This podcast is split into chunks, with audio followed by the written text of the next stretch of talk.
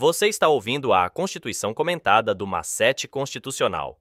Para dicas, esquemas e mapas mentais, acesse arroba Macete Constitucional no Instagram. Artigo 5 Inciso 10. São invioláveis a intimidade, a vida privada, a honra e a imagem das pessoas, assegurado o direito à indenização pelo dano material ou moral decorrente de sua violação. Nota: Súmulas do STJ referentes a dano moral. Súmula 37.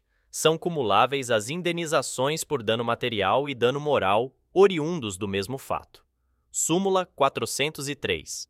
A indenização pela publicação não autorizada de imagem de pessoa com fins econômicos independe de prova do prejuízo. Súmula 221 são civilmente responsáveis pelo ressarcimento do dano decorrente de publicação pela imprensa, tanto o autor do escrito quanto o proprietário do veículo de comunicação. Súmula 227. A pessoa jurídica pode sofrer dano moral.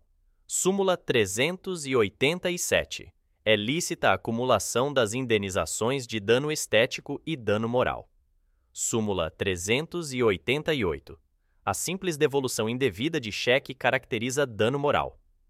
Nota: Jurisprudência do STF de 2002 referente à publicação não consentida de fotografia. A reparação por dano moral não se exige a ocorrência de ofensa à reputação do indivíduo.